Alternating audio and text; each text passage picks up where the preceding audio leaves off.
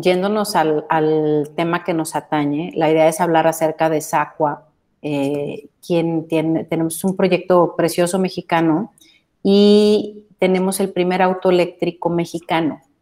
Entonces yo sé que su, em, este foro se trata acerca de temas de innovación. Entonces yo creo que les va a gustar muchísimo lo que estamos haciendo con este proyecto, porque precisamente es innovación mexicana de la A a la Z. Entonces voy a presentarles, voy a, voy a, mm, voy a abrir una pequeña presentación que, que les preparé y les voy a dar un poco de contexto primero de cómo está, de cómo está a nivel global el tema de la electromovilidad para que podamos entender por qué estamos en este tipo de proyectos que de momento, hablando, por así decir, financieramente hablando, no son negocio, ¿no? Sin embargo, eh, siempre alguien tiene que sentar los pilares cuando un tipo de industria se construye y por eso se llama innovación, es hacer las cosas diferentes en un momento en el que nadie lo está haciendo. Entonces nosotros estamos en ese momento sentando bases y trabajando mucho en el tema de la transformación digital y eléctrica de todas las cadenas de suministro a través de la innovación en absolutamente todo, no solo desde productos, sino procesos, eh, todo lo que se requiere para que existan autos rodando que se consideren innovadores tecnológicamente hablando. Entonces, voy a hacerles una, una presentación. Vamos a ver, acá está. La voy a dejar así en este nivel porque luego me he fijado que cuando la pongo en presentación completa, eh, ya no se ve, ya no se ve mm, eh, después los videos o audios. Eh, nada más, por favor, si alguien me puede ayudar a indicar si se ve una pantalla que dice saco el primer auto eléctrico mexicano. Sí, sí, se ve. Sí, sí, se ve. ¿Se ven? Ok. Entonces, el, el, tema es este, saco el primer auto eléctrico mexicano y para quien no conoce el proyecto, eh, quiero pasarles un video muy chiquitito que dura dos minutos, donde van a poder ver los coches ya rodando y luego pasamos y les platico cómo es que logramos este, este desarrollo en este nivel. Entonces, les paso este video de dos minutos. Eh, si no escuchan el audio, no pasa nada, casi la mayoría es musiquita. Y este videito trae las primeras entregas de los coches que hicimos a finales del 2018. Entonces, ahí va para que lo puedan conocer quien no, quien no, ha, quien no lo ha visto todavía.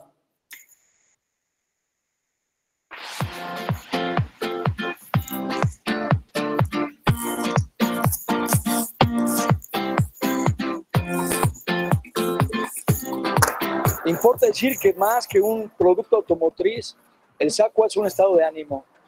El SACUA es una propuesta de movilidad integral. Este tipo de vehículos los vamos a mirar cada vez más en las calles de esta ciudad, que mucho los merece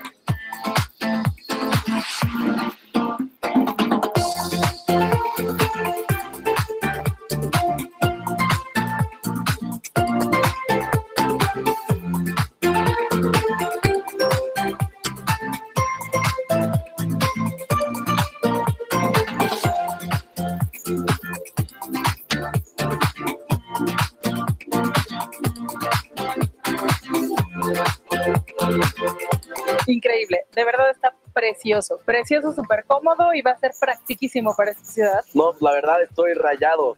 Parece que está chiquito, pero no, voy súper bien, espacioso y buenísimo. Ya me urge irme, arrancarme.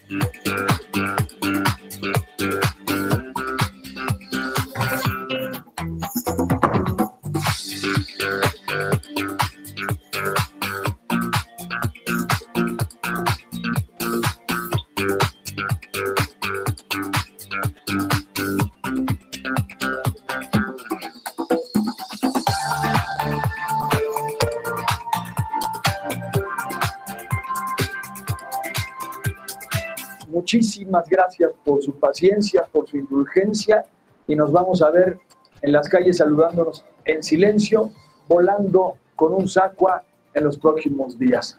Muchas felicidades y muchas gracias. Bueno, ahí ya se termina. Entonces, em, a ver cuánta gente ahí después me ponen, quién, quién ya conocía el proyecto y quién no. Entonces, entrando en materia, les platicamos qué es un SACUA, y cómo arrancamos. Y me gustaría arrancar un poquito con, el, con, con, un poquito de contexto, como les dije, para que sepan en qué momento estamos de la industria y por qué es tan importante meter el acelerador en temas de innovación dentro de la industria automotriz. Em, vamos a comenzar así muy, muy rápido para que vean qué rápido hemos evolucionado. La industria automotriz tiene 136 años de historia, si ustedes cuentan eh, eh, estos números, y contando. Y en 136 años, ¿qué ha pasado? El primer vehículo registrado ya como vehículo, considerado vehículo, eh, es este que se llamaba Fardier en 1769. Funcionaba completamente a vapor y traía una capacidad de, de arrastre y carga de 4 toneladas, imagínense. Entonces, sin embargo, era muy lento. Luego avanzamos a 1886 y ese que ven es el primer ya auto, o sea, automóvil considerado así, registrado como automóvil, y pues esa es la fotografía que ustedes ven. Y en ese muy breve tiempo hemos avanzado hasta proyectos como el que ven que se llama OLI, que es un vehículo completamente eléctrico, autónomo, muy, muy digital de la A a la Z, con mucha innovación tecnológica. Entonces, en solo 136 años nos hemos movido muy, muy rápido. Y hoy más que nunca toca moverse rápido. ¿Por qué? porque durante 136 años se ha construido toda una industria global con muchísimas ramificaciones, con muchísimas marcas, con muchísimas opciones de vehículos, pero todo el centro de toda esta, de toda esta creación, de, toda esta industria, que aparte de tener autos, tiene muchísimos negocios antes de, que, antes de que se cree un auto y después de que se ha creado ese auto, es decir, toda la posventa. ¿Y qué es lo que tiene en común? Que toda esta industria automotriz se ha construido alrededor de algo que se llama motor de combustión interna. Y entonces, ¿qué sucede? Que ya no se va a necesitar ese motor de combustión interna. Entonces, es como comenzar otra, otra creación de otra industria que se le llama transformación. Sin embargo, la realidad es que estamos creando porque partimos de un motor completamente nuevo, que es un motor eléctrico, es decir, no estamos transformando uno de combustión interna a uno eléctrico, sino que estamos creando motores eléctricos y sobre eso es que se tiene que ajustar toda la industria para poder evolucionar la forma como nos movemos, ¿no? Entonces, eh, ¿por qué es tan necesario esto? Y esto es muy importante porque ustedes que son muy jóvenes y que son estudiantes, a ustedes es a quien más les pega y quien más tienen que ponerse la pila para subirse en un vehículo eléctrico. Porque ustedes son los que tienen más tiempo de vida que otras generaciones que vamos ya más adelantadas. Entonces, ¿qué sucede hoy hablando de contaminación? Vivimos en un planeta que está superpoblado, muy, muy contaminado. Ya sabemos que los autos actuales contaminan, pero por si a los que no sabían, nada más en México, tenemos alrededor de 32 millones de vehículos de combustión interna circulando, sin contar motocicletas. Si nos metemos a contar motocicletas, etc., etc., nos vamos a más de 37 millones. Entonces, tenemos 32 millones de vehículos circulando y ojo, ese número es el objetivo para cambiar en los, en los próximos 20, 30 años a vehículos completamente eléctricos. Luego, hablando de ventas, adicional a esos 32 millones que ya tenemos de vehículos circulando, hay que agregarle las ventas anuales y adicional los vehículos que entran de, eh, Estados Unidos principalmente sin, de forma ilegal, ¿no? Y luego buscan nacionalizarse. Em, ¿Cuántos autos se vendían antes de la pandemia? Vendíamos alrededor de un poco más de un millón y medio de vehículos anualmente. Ojo, prácticamente todos de combustión interna. Cuando digo combustión interna, para los que no saben, nos referimos a vehículos de gasolina, de diésel, ¿ok? Entonces, em, adicionales a, todo lo que ya teníamos, agrégale un millón y medio de autos adicional. Ojo, y súper importante, de ese millón y medio, hasta antes de la pandemia, solo menos de 300 eran 100% eléctricos. Es decir, tú estás agregando un millón y medio extra a ese padrón que ya tenemos de 32 o a ese parque vehicular de vehículos altamente contaminantes.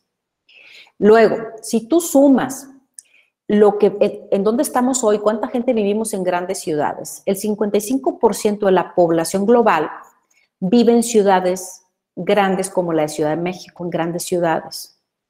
Y hay un incremento del 13% para los próximos años que nos va a llevar al 68%. Y adicional, hay una cifra, eh, esta cifra de abajo la pueden consultar en la Organización Mundial de la Salud.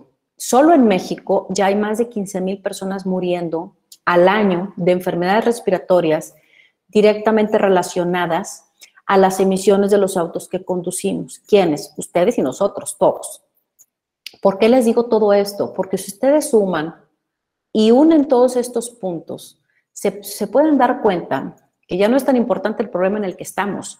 El problema en el que vamos a estar si no ponemos freno y nos movemos rápidamente en el tema de innovación tecnológica y en el tema de la adopción de esta innovación tecnológica para cambiar la forma en cómo nos movemos, para movernos en opciones que no contaminen, ya sea bicicleta, ya sea vehículos, ya sea, por ejemplo, transporte público o los vehículos de pasajeros u opciones de micromovilidad como patines, bicicletas, motocicletas eléctricas.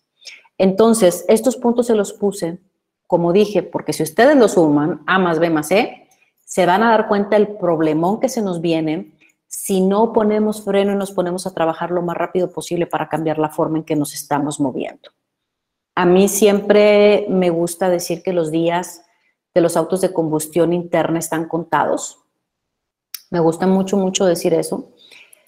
Luego, ¿qué, oportunidades tenemos de cara a esto? Ya les di las cifras de lo que sucede en el país. Ahora, hablando de contexto, ¿de qué oportunidades tenemos? En México tenemos muchas oportunidades. Para los que no sabían, en industria automotriz, México es uno de los países más importantes a nivel global en industria automotriz. Y es tan importante que nos vuelve más dependientes económicamente hablando del sector automotriz que del petrolero. Es decir, se genera tanto dinero que vivimos mucho del sector automotriz en nuestro país, más que del petróleo en sí. ¿Qué, ¿Qué, pasa acá? ¿Qué tenemos de plus o de bueno? Bueno, si consideramos que en 1925 se instaló la primera línea de Ford en nuestro país, y ustedes cuentan estos tres puntitos extras, México es el sexto productor de vehículos a nivel mundial y el cuarto exportador. Exportamos muchos millones de vehículos al año y es el quinto productor de autopartes también a nivel mundial. O sea, estamos siempre en los mejores lugares. Esos numeritos con la pandemia se movió por ahí al 5 y al 6 y ya andamos reajustando, por eso no los cambié. Si ustedes ven eso y suman los puntos que vienen a la derecha, que nos colocan como uno de los países más atractivos por la mano de obra calificada que tenemos y asequible dentro del sector automotriz, toda la experiencia que tenemos ya, y una gran reputación a nivel mundial. Ustedes se dan cuenta del área de oportunidad que tenemos. Estamos en la mejor oportunidad de nuestro país, de nuestras vidas dentro del sector automotriz, para meternos en esta ola de la electrificación y poder avanzar con lo que estamos haciendo. Y no solo quedarnos en el tema de mano de obra calificada, sino abrirnos un espacio nuevo nuevo en el tema de innovación tecnológica automotriz. ¿Por qué? Porque todos, todo el mundo, ahora sí andamos en la misma. Nos bajó a piso parejo a todos. Y lo mismo puede lograr una empresa chiquita como nosotros, que hoy tenemos dos vehículos eléctricos rodando en calle y que le ganamos, por ejemplo, a marcas globales como Volkswagen, como Mercedes-Benz, como muchas, muchas marcas, a tener vehículos eléctricos rodando. Entonces, esto se los pongo para que vean el área de oportunidad que tenemos en nuestro país y que quien, quien estén de ustedes en temas de ingeniería y temas de innovación y demás, sepan que hay mucha, mucha oportunidad en estos asuntos. Luego, ¿cómo quisimos nosotros responder a toda esta suma de contexto que les he estado platicando? Pues primero, viendo todo el caos que hay y el que viene, decidimos adoptar lo que nos toca con responsabilidad, es decir, tengo que ser responsable y ser responsable significa dejar de moverme como lo estoy haciendo. Y de repente puedo no gustar, pero me toca hacerlo por el bien ya no tanto propio, sino de las generaciones que vienen. Ojo, siempre hablo del bien de las personas porque porque ustedes escuchan mucho y es muy importante que hoy lo entiendan. Ustedes escuchan mucho cambio climático, hay que cuidar al planeta, el planeta Tierra. Ojo, el planeta Tierra, ¿qué? El planeta Tierra no tiene nada que ver. El planeta Tierra tiene más de 4.500 millones de años de vida. Ya estaba vivo antes de que nuestra especie llegara y seguramente nos va a sobrevivir cuando nosotros desaparezcamos como especie. El que nosotros nos metamos en esto y nos movamos en vehículos eléctricos para dejar de contaminar es para nosotros mismos, para mejorar la calidad del aire que nosotros respiramos. Entonces, cuando tú razonas eso, ¿quién no quiere tener una mejor calidad de vida? Entonces, nosotros decidimos atender a toda esta problemática con responsabilidad y eso significó no solo dejar de hacer las cosas que estamos haciendo, sino meternos extra para poder lograr este proyecto. ¿A qué me refiero con meternos extra? A que en este momento de la historia, innovar no es negocio, nos cuesta dinero. nadie de los que estamos en este proyecto vivimos de esto, sino que estamos dando nuestro tiempo, metiendo dinero para poder crear este proyecto. Eso es ser responsable y comprometido con la parte que te toca. ¿Qué tenemos como misión? Obviamente queremos tener y ofrecer vehículos de movilidad eh, que no contaminen cero emisiones. Queremos proyectar a nuestro país, como dije, en esa cancha adicional de la mano de obra buena, barata, extraordinaria, que es grandioso, pero creemos que es momento de proyectar a nuestro país con todo ese capital y ese talento eh, mental, eh, creativo, de decir, oye, México es capaz de desarrollar y de crear opciones de vehículos eléctricos, es decir, innovación tecnológica automotriz. Y queremos proyectar a nuestro país en esa nueva, en esa nueva, mm, por así decir, línea, ¿no? Y también buscamos disminuir la brecha de género en nuestro sector. ¿A, ¿Por qué me refiero o a qué me refiero con esto? La industria automotriz, todos estos 136 años de los que hablamos, tiene dos pilares. Uno es que se ha creado alrededor de este motor de combustión interna, pero también se ha construido 100% como una industria masculina. No había mujeres trabajando en la industria hace algunas décadas. Luego se permitió el acceso a las mujeres, pero se les pagaba menos. Eh, y no es el tema ahorita ponernos a hablar de tema de disminución de brecha de género, lo menciono así muy rápido porque es uno de nuestros, eh, de nuestra, de nuestra misión, de nuestra misión, parte de nuestra misión. Y eh, nosotros queremos abrir espacios de liderazgo de importancia para mujeres dentro de, la industria en México. Y entonces por eso decidimos que SACUA sea ensamblado por solamente por mujeres. Los SACUA es un coche que se hace solamente por mujeres y es el primer auto a nivel mundial en ser hecho 100% por un equipo femenino. Ahora sí, ya yéndonos a materia del auto, cuando nos metimos en todo esto dijimos, bueno, ¿para dónde vamos? Estas son las cuatro tendencias principales a nivel global en industria automotriz. La número uno son los eléctricos, es la electrificación. Y entonces dijimos, vamos a esa. Y bueno, ¿qué, pensamos cuando vamos a esta, a, esta, a meternos a esta, a esta tendencia? Como ya sabemos que son el futuro de la industria automotriz, nos fuimos sobre esta base que es em, parte de sobre lo que nosotros siempre tenemos en mente. Siempre estamos pensando en el tema de diseño inteligente, porque creemos que el diseño inteligente eh, es el principio básico de la vida, todo lo que te permite vivir de mejor forma, más cómoda, más eficiente, menos contaminante, eso se considera diseño inteligente. Entonces, es que desarrollar productos que siempre estén pensando en esto. Entonces nosotros siempre estamos con esto en mente. Ya yéndonos al tema de autos eléctricos, muy rápido por ahí lo tienen, son algunas metas de ejemplo de países, porque acá ya hay compromisos a nivel mundial de muchos países donde están diciendo ya nos comprometemos y aquí ya no vamos a dejar circular vehículos de combustión interna, se van a prohibir solamente vehículos eléctricos. Estos son algunos ejemplos de compromisos de estos países y en nuestro país estamos luchando mucho también para que para el año 2040 el 90%, bueno, perdón, para el año 2030 el 50% de los autos que se vendan en nuestro país sean eléctricos y el 90% para el 2050. Y a nivel global, se espera que para el año 2040 el 90% de los autos que circulen en el mundo tienen que ser eléctricos. Ojo, eléctricos completamente, no híbridos, ni híbridos conectables, eléctricos, eléctricos completamente. Y ahora sí, en el tema de SACO específicamente, ¿cómo, cómo surge? SACO surge hace más de 20 años, en el año 2000 más o menos, desarrollamos el primer business case con la idea en mente de, al analizar todas las cosas que les he platicado, eh, dijimos, bueno, pues es que hay que tener mejores autos, que disminuyan el tráfico, pero que sean de mejor calidad, que no contaminen, para buscar una mejora en la calidad del aire. Entonces, ¿por qué no?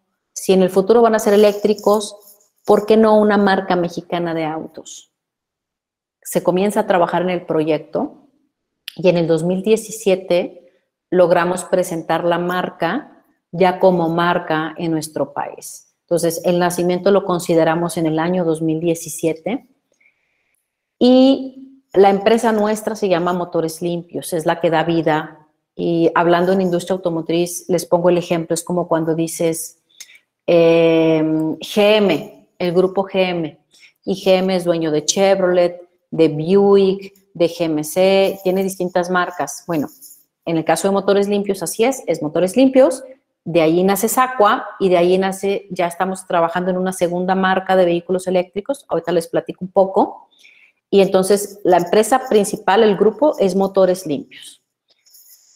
Hablando de historia, les dije que en el 2017 nacemos como marca. Esta es una cronología muy rápida. 2000 arrancamos con el proyecto. 2017, es decir, nos tardamos 17 años en el tema de, innovación y de desarrollo tecnológico. Presentamos en 2017. 2018 entregamos las primeras unidades. Es decir, ponemos planta, nos ponemos a trabajar para ensamblar y entregamos a finales del 2018 las unidades que ustedes vieron en el video. Y en 2019 abrimos un área ya de ingeniería con un proyecto donde buscamos mucho el tema de desarrollo e innovación de vehículos eléctricos muy específicos para empresas grandes que vienen y dicen, oye, no me sirve ningún vehículo de los que hay, yo quiero el mío, lo tengo estas necesidades. Y nuestra área de ingeniería se encarga de desarrollar ese vehículo que necesita el cliente, si hay viabilidad técnica y financiera, lo desarrollamos para ellos. Em, luego, ¿qué, ¿qué, hacemos hoy?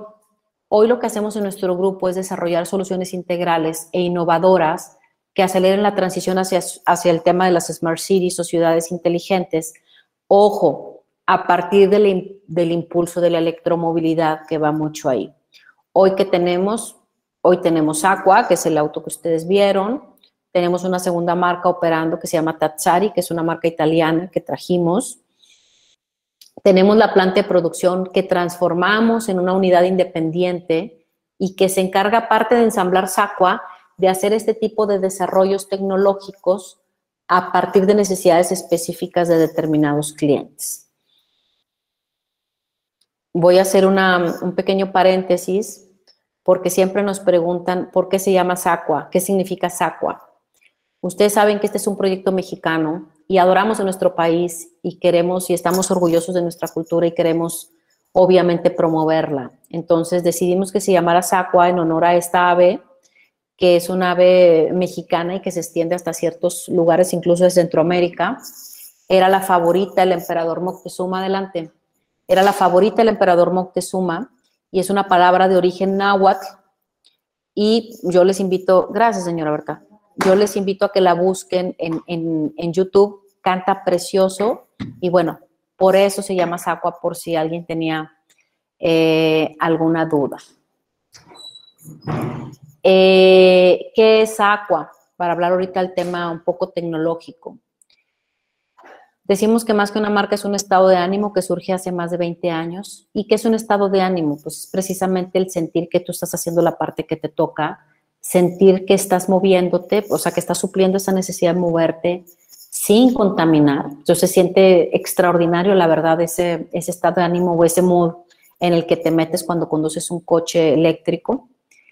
Somos la primera marca y hablando de innovación, somos marca e innovación mexicana, cumplimos con estándares internacionales y logramos el primer auto en su tipo para nuestro país, es decir, mexicano, eléctrico y 100% urbano.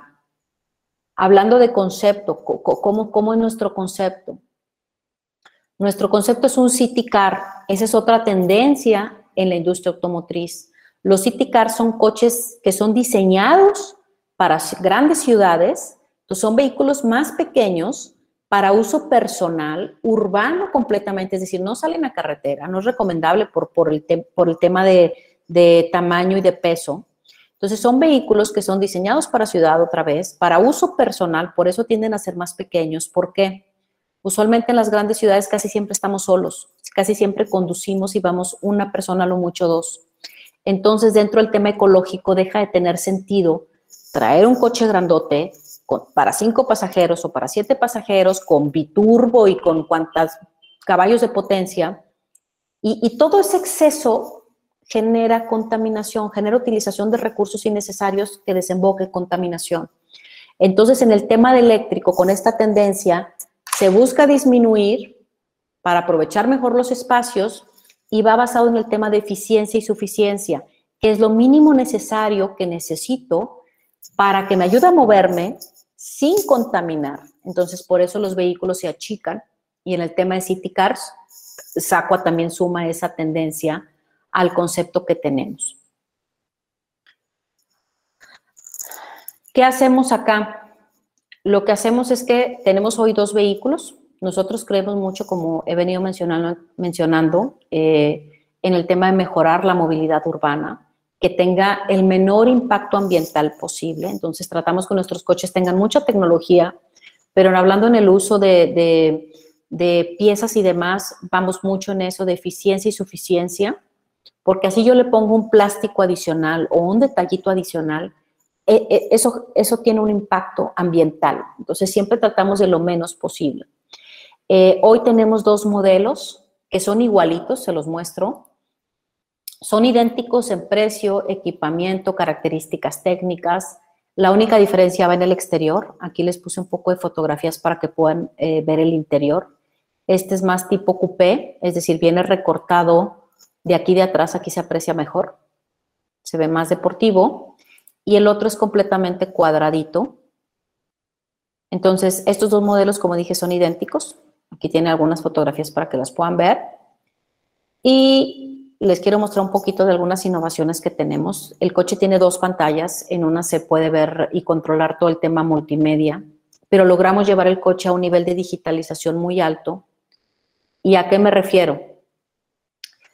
El coche se gestiona y se opera desde esta pantalla touch ya no tenemos palancas en el coche. Eh, tú metes la llave y la giras. Hasta en la siguiente generación ya vamos a tratar de tener el botón. Pero fuera de eso, tú metes la llave, no hay palancas y tú controlas el vehículo desde esta pantalla, que es desarrollo, innovación y desarrollo del equipo. Y todo es completamente touch. Cuando tú lo enciendes, acá trae, se puede configurar con tu huella como el celular. Es decir, este, se necesita tu huella para, abrir el coche, o bien se puede poner como un código, como el celular. tú pones tu huella, se abre esta pantalla. Desde aquí controlamos los modos de conducción. Tenemos tres modos de conducción, Eco, Estándar y Sprint. Cada uno te ofrece un poquito más de potencia. Aquí tenemos directo, neutral, reversa. Para quien no sabe mucho de coches, eh, las transmisiones de los vehículos eléctricos, hablando a nivel eh, mecánico, hay una sencillez extraordinaria. Hay muchas menos piezas.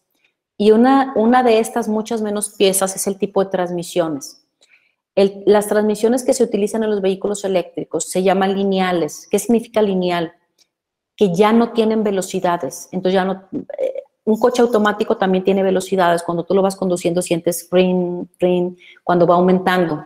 En el eléctrico eso ya no se siente, solamente sientes cómo va subiendo, no sientes absolutamente ningún cambio y tan tan. Y esto es extraordinario porque prácticamente no se descomponen. No se descomponen prácticamente. Entonces, es muchísimo más sencillo, más eficiente y financieramente hablando es una delicia porque suponiendo que se te descomponga, es muy económico cambiarlo a comparación de cuando se te daña una transmisión de un vehículo normal, de los actuales, vaya. Les muestro em, rápidamente algunas fotografías de la planta. La planta la tenemos en Puebla y allí los coches los hacemos hoy en un proceso 100% artesanal. Eh, por dos razones. Así va el concepto. Es como cuando tú haces ropa con un sastre que te la hace a medida o cuando vas a una cadena a comprar ropa en masa. En los autos es igual. Nosotros somos como una boutique automotriz donde ofrecemos todo esto que estamos hablando y adicional ofrecemos personalización. La persona elige el coche, lo configura a su gusto. Hay algunas opciones para configurar y entonces lo hacemos especialmente para esa persona. Y este proceso también nos ayuda a contaminar lo menos posible. Porque ¿para qué hacemos inventario? Estamos utilizando recursos y voy a tener coches detenidos. Así solamente se hace lo que se va solicitando. Todo el tema de postventa, ingeniería y demás, y todo es brindado por nosotros mismos. No tenemos intermediarios. Y aparte los centros de carga tenemos muchos instalados en, distintas, en distintos estacionamientos de nuestra empresa madre que se llama Copense y que es la, la más grande de estacionamientos. Eh, muy rápido, eh, él es Jorge Martínez, el que vieron en el video y aquí. Él es el presidente de nuestra compañía y él es el creador de la idea y del concepto. Hace, algunos de ustedes tendrán 20 años, bueno, cuando andaban haciendo, Jorge ya estaba trabajando para tratar de dejarles un mundo mejor y dejar su granito de arena, ¿no? Y luego ya llegamos y nos sumamos otras personas en el camino porque nos encantó la idea del proyecto y también queremos poner nuestro granito de arena. Estas son algunas fotografías de la planta. Eh, eh, estas eh, señoritas que venden naranja son parte del equipo que ensambla el vehículo. Y si ustedes ven, bueno, aquí se ve un poco solo porque era cuando estábamos armando la planta. No hay ninguna máquina, no tenemos máquinas precisamente por el proceso artesanal. Eh, ya vamos a terminar. En el tema de inclusión, como les dije, aquí son algunas de las compañeras que se encargan de hacer el coche. Y otra vez mencionando, lo hacemos realmente porque estamos muy comprometidos con esta causa y ya era parte de nuestra filosofía, es decir, no la agarramos por moda. En el tema de innovación tecnológica, también la posventa se hace o la venta, perdón, la atención postventa se hace completamente digital. Tú para comprar el SACUA no tenemos concesionarios, no queremos abrir porque eso significa impacto ambiental y estamos buscando que sea completamente a través de medios digitales, que tú puedas comprar configurar tu coche, ser atendido, comprarlo, tramitar tu crédito y que el coche te llegue a tu casa. Eh, y aquí hablando de temas de innovación, aquí hay algunos elementos, no todos, por los cuales consideramos que SACO es un caso de éxito en temas de innovación. Se los menciono rápido, como dije, ojo, no todos tienen que ver con esto. Eh, somos el primero en su tipo, es el primer vehículo en su tipo, es decir, City Car, eléctrico, artesanal, o sea, el primero en este concepto. El desarrollo y la innovación, como dije, es mexicano. Y aquí está algo muy bonito para los que estudian ingeniería logramos independencia tecnológica en algunos aspectos y manufacturera. ¿A qué me refiero? Cuando tú haces un coche, tú tienes que traer las piezas de donde están. Oye, ¿sabes qué? Eh, el motor lo encontré en Alemania y es el adecuado. El arnés o el freno lo encontré en esta parte y me lo traigo. Y así se hacen los coches desde siempre. Las piezas vienen de muchas partes del mundo, se ensamblan en un lugar y pedazos se ensamblan en otro y demás. Y usualmente se le dice, por ejemplo, alemán a, Volkswagen, porque así, es, ahí se creó su, o se desarrolló eh, la tecnología del vehículo. Sin embargo, lo hacemos en muchas partes y, y, se ensambla en México muchos de ellos, por ejemplo. En el caso de nosotros decimos que es mexicano porque la innovación tecnológica es mexicana. ¿Qué significa independencia tecnológica? ¿Dónde la logramos? A nivel electrónico. La electrónica es completamente propia. Nosotros queríamos meternos en un, eh, en un segundo récord mundial. Saco tiene tres récords. El primero, eh, hablando a nivel México, es que somos el primer auto eléctrico mexicano. Dos, a nivel global, somos el primer auto en todo el mundo, en toda la historia, en estos 136 años que mencioné, en ser hecho por mujeres, ensamblado por mujeres. Es el primero. Eso es extraordinario porque, imagínate, o sea, el dar ese ejemplo a nivel mundial. Ya hoy ya no sigue, eh, siguió el ejemplo Ford y está ensamblando en su planta de Cuautitlán su Mustang eléctrico, también un equipo solamente femenino. Y tercer récord que estamos en proceso de querer cumplir, queremos un auto que se ha hecho con todas las piezas de un mismo lugar, lograr una proveeduría 100% local, eso tampoco nunca ha existido en el mundo. Y nosotros hemos estado trabajando y decimos, bueno, si nuestro coche ya es mexicano porque desarrollamos el tema de innovación acá, pero las piezas las traemos de por allá y por allá, hay que trabajar para tener proveedores locales. Pero como dije al principio, estamos en terreno plano y está toda la transformación en las cadenas de suministro para generar todas estas piezas que hoy se ocupan para un vehículo eléctrico, pues no había en nuestro país. Entonces, ¿qué hicimos? Nos pusimos a trabajar con, proveedores locales para desarrollarlos y que ellos nos desarrollen las piezas que necesitamos para nuestro coche. Y dos, nos pusimos a hacer cosas nosotros por la prisa, nosotros mismos. Entonces, hoy nosotros traemos un nivel de independencia tecnológica prácticamente completo. ¿A qué me refiero con tecnología? Electrónica es completamente desarrollada por nosotros y somos también entonces el primer auto a nivel mundial con este tipo de independencia. No hay ninguna marca que tenga electrónica propia, ninguno. Siempre es de una empresa externa o traes ahí distintas. En el caso nuestro sí, no dependemos de nadie en este sentido. Y hablando de independencia manufacturera, estamos en ese proceso. Hoy ya nosotros hacemos dentro de planta arneses, algo que se llama caja reductora, eh, distintos elementos ya los hacemos nosotros. Y estamos desarrollando proveedores locales para la parte que falta. Y entonces queremos lograr esto que les dije, este récord de ser la primera marca, también o el primer auto a nivel global con una proveeduría 100% local. Está el tema de la inclusión que ya lo hablamos, el tema de modelo de negocio disruptivo, traemos una estrategia orgánica. Eh, bueno, eso no tiene que ver con este tema que estamos hablando. Eh, se los platico. Eh, el proyecto ha despertado mucho interés a nivel mundial, nos ha venido a visitar gente de muchos países y nos da la oportunidad de ser líderes en este ámbito tecnológico, obviamente para todo lo que se está haciendo. Para ustedes que están, les puse esta diapositiva con, con cariño, para que se den una idea, como están en temas de innovación, lo que veremos en los próximos años dentro de la industria automotriz. La presentación va a estar a sus órdenes para quien la quiera, por ahí me, me, envió un mensaje y se la mandamos. ¿Qué viene en la industria automotriz? La industria manufacturera se está adaptando hoy. ¿A qué me refiero? Todas estas empresas que proveen estas piezas para los vehículos, para ese motor de combustión que dije, que ya no se van a usar, tienen que transformarse para generar hoy las piezas que sí se van a usar. Les pongo un ejemplo muy específico. Un clutch de un vehículo. Los vehículos eléctricos ya no llevan ese tipo de clutch. Hay otro tipo que también se llama clutch, pero no es el mismo. Entonces tienes dos opciones, o te mueres y cierras tu empresa porque ya no se van a ocupar esos clutch, o te adaptas y evolucionas y te metes y entonces desarrollas el, el tipo de piezas que hoy se requieren o a lo mejor te metes al tema tecnológico porque hoy sí se va a ocupar mucho eh, soft y demás para los vehículos eléctricos que llevan mucha digitalización. Las gasolineras también están, eh, tienen que meterse a un proceso de cambio para complementar, por ejemplo, con servicios porque ya no van a vender gasolina. La electricidad no es como la gasolina, o sea, te dura más, cargas menos.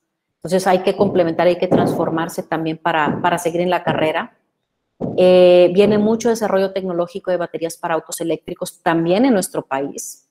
Viene mucho el tema de vehículos bajo demanda, car sharing, carpooling, es decir, también se transforma el tema de la venta de los vehículos. Habrá muchas personas en los próximos años que ya no querrán comprar el vehículo y ahora, ahora habrá que venderles solamente la movilidad, que te puedas mover. Viene mucho desarrollo de tecnología para la gestión del automóvil enfocado en la experiencia del usuario, más que en la conducción. ¿A qué me refiero? Una de las tendencias es los vehículos autónomos. Entonces, si tú ya no tienes que conducir el vehículo porque se conduce solo, ¿qué vas a ir ahí haciendo en tu coche? ¿Contándote las pestañas? No. Entonces, tiene que haber mucho desarrollo para brindarte experiencias dentro del coche que ya se va a ir conduciendo solo. Viene el tema de microvehículos. que son incluso más chiquitos que el tema de biplaza, van a ser solamente de una persona también. Se va a manejar mucho el ensamblaje artesanal, va a haber como una ruptura en la industria, es decir, en las cadenas de producción, que hoy esta cadena de producción sirve para hacer 10 millones de autos igualitos todos. Como a las nuevas generaciones les importa mucho la personalización, van a nacer muchas firmas como la nuestra, que somos firmas boutique automotriz, donde ese, e, esos plus que ofrecemos es la personalización y el secreto es el ensamblaje artesanal. Y luego para eso se va a ocupar mucho el tema de impresión 3D. Por ejemplo, nosotros ya estamos haciendo experimentos con impresión 3D para algunas cosas, algunos proyectos. Los coches que tenemos no tienen ninguna pieza hoy que se haga con 3D, pero ya estamos experimentando con eso. Nanotecnología para muchos efectos y autos de grafeno. Y allí igual termino para, para preguntas. Estos son como algunos retos que no creo que tengan mucho que ver ahorita con el tema tecnológico. Son cosas en las que tenemos que trabajar adicional para lograr que los vehículos eléctricos eh, sean adoptados más rápido por las personas. Y bueno, ahí terminamos. Ahora sí, si alguien tiene alguna pregunta, con muchísimo gusto. Muchas gracias, licenciada. Eh, tenemos varias preguntas. Tuvimos una pregunta al inicio que fue de Héctor Parra Alarcón. ¿El motor eléctrico es hecho en México de igual forma y cuál es la eficiencia del mismo? Gracias y saludos. Ok, Héctor Parra, ¿verdad? ¿Me dijiste? Sí. Ok. Mm, Héctor, no, el vehículo, hoy estamos a un nivel hablando de independencia manufacturera, como dije, estamos a un 70% ya. Todo lo hacemos aquí local. ¿Qué no hacemos local? El motor, que todavía traemos extranjero, es alemán. Y las baterías que son chinas. ¿Por qué? Porque las mejores baterías del mundo están en China, hablando de vehículos eléctricos, y el motor que nosotros necesitamos, el mejor era el alemán. Estamos en ese proceso hoy trabajando, hoy traemos mesas de trabajo buscando lograr el desarrollo de un motor nacional. Es, complicado, o sea, si no se da de la noche a la mañana, y si cuentan el tiempo de 2017 que presentamos la marca y 2018 que pusimos la planta a hoy, estamos trabajando muy, muy rápido. Perfecto, muchas gracias, licenciada. Tenemos otra pregunta de Cristian Pineda. ¿También desarrollen el sistema operativo? Sí, el sistema operativo es propio. Perfecto, gracias, licenciada. Tengo otra pregunta de Nayeli Hernández. ¿Qué productos anual tienen, cuál es el precio de venta y cuántas patentes de invención tienen. Em, el número de, ventas, acuérdense lo que les dije, antes de la pandemia, de un millón y medio de vehículos, de hecho más, ya se vendían un millón quinientos treinta y siete mil, si no me, mal me equivoco en el número, eh, de, de, vehículos al año, menos de 300 eran eléctricos, menos de 300. Entonces, la, venta es muy incipiente en nuestro país. Se está trabajando mucho para poder acelerarla. Entonces, está imposible que uno tenga mil coches rodando porque vamos arrancando. Entonces, eh, nosotros tenemos una meta de venta de alrededor de 100 vehículos al año, que es un muy buen número para el mercado actual, eh, y más o menos así es como va funcionando. El precio del vehículo es de 599. Hoy traemos un incentivo muy bueno. Eh, por ahí lo pueden ver en la página que es www.sacua.com. Eh, y ya no me acuerdo cuál era la otra pregunta, era precio y número de ventas, ¿verdad? ¿Cuántas patentes de invención ah, tenemos distintas patentes, eh, todas a la perfección no me las sé. Sé que tenemos una patente, logramos desarrollar faros, logramos desarrollar un sistema de enfriamiento por agua, que eso está en chino para hacerlo en un coche eléctrico, ese también lo desarrollamos, tenemos electrónica, tenemos unos arneses que nosotros hicimos también, o sea, ya traemos varias, ¿eh? Perfecto, muchas gracias. Tengo otra pregunta de Rubén Santiago, así como están innovando en la tecnología eléctrica del SACUA, ¿piensan innovar, innovar en el diseño de la carrocería o hacer un diseño? Sí, hoy ya traemos... Eh, un prototipo nuevo, de diseño completamente nuevo, mexicano también. Eh, y estamos a punto de arrancar dos prototipos para una empresa muy grande que nos lo pidió. Eh, y, y acabamos de terminar también un prototipo de una línea de carritos de golf que nos pidió una empresa muy grande. Entonces sí estamos también innovando en temas de diseño. Perfecto, gracias. Tengo otra pregunta de David Eduardo Abad. ¿Cuál, cuáles, son ¿Cuáles son sus áreas de oportunidad? Creo que hay muchas, por lo que les dije. México es más importante que nunca, más importante que nunca por todas las cosas que les platiqué, pero adicional, eh, la ubicación geográfica que tenemos es extraordinaria. Es prácticamente la mejor del mundo para el tema automotriz. ¿Por qué lo digo? Porque prácticamente el mayor consumidor de este tipo de vehículos es Estados Unidos y lo tenemos pegado. Y luego tenemos toda Sudamérica y toda Latinoamérica hacia el otro lado que es virgen en estos temas. Entonces, si sumamos todo lo que les platiqué y le agregamos esto, y le agregamos que el piso está parejo para todos, y le sumamos toda la experiencia que tenemos, yo considero que es el momento de mejor oportunidad dentro de la historia para nosotros, en nuestro país. Perfecto, gracias. Tengo otra pregunta, Carlos Rodríguez. ¿Qué perspectiva tienen en cuanto a la exportación de autos Aqua en países con próximas ciudades sustentables? Saludos. Gracias. Sí traemos mesas de trabajo con un proyecto que traemos de exportar el proyecto completito a otros países eh, con un modelo de que mm, como tipo franquicia eh, por ejemplo, nosotros le damos a un país, le cedemos la tecnología, planos del vehículo, todo, y, e inversionistas de ese país ponen la planta, ponen la inversión, y entonces nosotros les damos nuestra coche, pero con marca blanca, es decir, sin marca. Entonces ellos le pueden poner en lugar de Sacua, eh, no sé, voy a imaginar un nombre, eh, el españolito, haz de cuenta, cara y es su coche con nuestra tecnología. Entonces sí traemos así ya mesas de trabajo para poder exportar no solo el vehículo, sino el proyecto completo. Perfecto, gracias. Tengo otra pregunta de Daniel Benito. Eh, el costo ya lo había mencionado, que esa es una de sus preguntas. ¿Cuál es la velocidad máxima? Este vehículo, como dije, es un City Car. Tú lo, y eso, dentro de todas las cosas que les platiqué, acuérdense, buscamos eficiencia y suficiencia. Entonces, un vehículo eléctrico, nosotros lo controlamos y le ponemos una velocidad máxima de 85 kilómetros por hora. Uno, para no pegarle al performance de la autonomía. Y dos, ese límite de velocidad eh, permitido en la ciudad. Y también queremos ser responsables en ese sentido. O sea, queremos tener un vehículo que, que sea responsable, ¿no? De esto se trata la electromovilidad.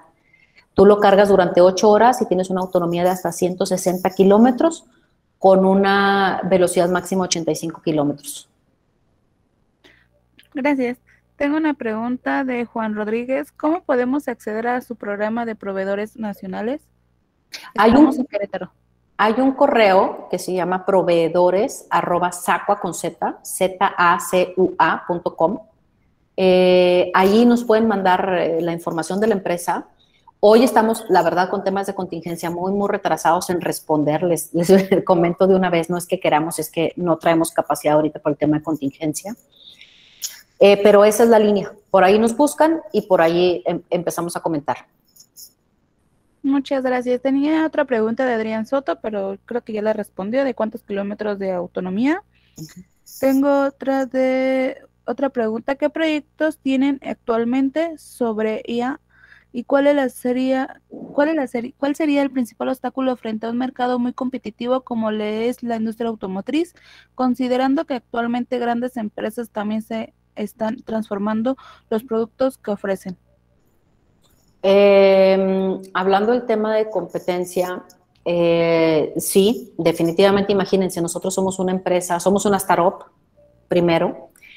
Segundo, por ser una startup, y somos una empresa naciente y tenemos un coche primera generación, o sea, primera, primera, mientras que, por ejemplo, el Nissan Leaf es décima generación, el nuestro es primera. O sea, el nuestro es una innovación tecnológica y, el Leaf ya tuvo 10 generaciones para mejorar, para evolucionar. Eh, luego le agregamos, aparte que somos una startup, que somos una empresa familiar, no tenemos inversión extranjera. O sea, solamente somos nosotros trabajando por este proyecto. Y entonces eso te hace decir, bueno, ¿cómo le hago para competir pues a ver, no puedo. Porque, qué, qué padre que menciona esa pregunta, a mí me gusta mucho. No puedo competir ¿Cómo le hago para competir con Tesla, que tiene miles de millones de dólares en la empresa? ¿Cómo le hago para competir con Nissan, que tiene un coche de décima generación y que tiene 87 años en México? Nada más en México. ¿Cómo le hago? O sea, no existe, y esto es muy importante y se los platico porque ustedes que son estudiantes y que van arrancando, cuando se topen con una situación así donde ustedes no pueden competir, no pasa nada, apliquen la creatividad. Entonces nosotros dijimos, a ver, en esa cancha, si yo lo imagino como una cancha de fútbol, es como meterme a jugar con, yo siendo un niño de cinco años, con Messi, con los mejores jugadores del mundo. No puedo competir con ellos. Entonces nosotros dijimos, a ver, no puedo competir contigo. Ok, entonces déjame, me fabrico yo una cancha donde yo sea Messi y tú no me puedas venir a competir a mí, por ejemplo, Tesla. Donde yo invierta los papeles y yo sea Messi y tú seas el niño de cinco años, Tesla. Y, siempre hay forma de hacer las cosas y de sacarle la vuelta al asunto. Nosotros sacamos esta área de, de desarrollo para hacer vehículos eléctricos sobre pedido, sobre sobre pedido. Voy a ver si puedo sacar para enseñarles una fotografía. Bueno, se los pedí como ya después lo vemos. Y entonces decidimos sacar esta área de, ingeniería para decirle a todas esas empresas grandototas y gobiernos que son los primeros que van a comprar eh, volumen importante de vehículos eléctricos y que sabíamos que no había ninguno en el mercado que se adaptara a sus necesidades, les dijimos, ¿sabes qué? Yo te lo hago tecnología ya tengo, partimos a partir de esa tecnología y te desarrollo la carrocería como la necesites y, vemos qué tanto puedes tirar lo que ya tengo para hacerte un vehículo a medida y al más bajo costo. Y entonces funcionó muy bien. Y por ejemplo, hoy traemos una, eh, ya eh, vamos a arrancar un desarrollo de, dos prototipos donde hay un contrato para comprarnos 2.000 unidades cuando ese, prototipo funcione.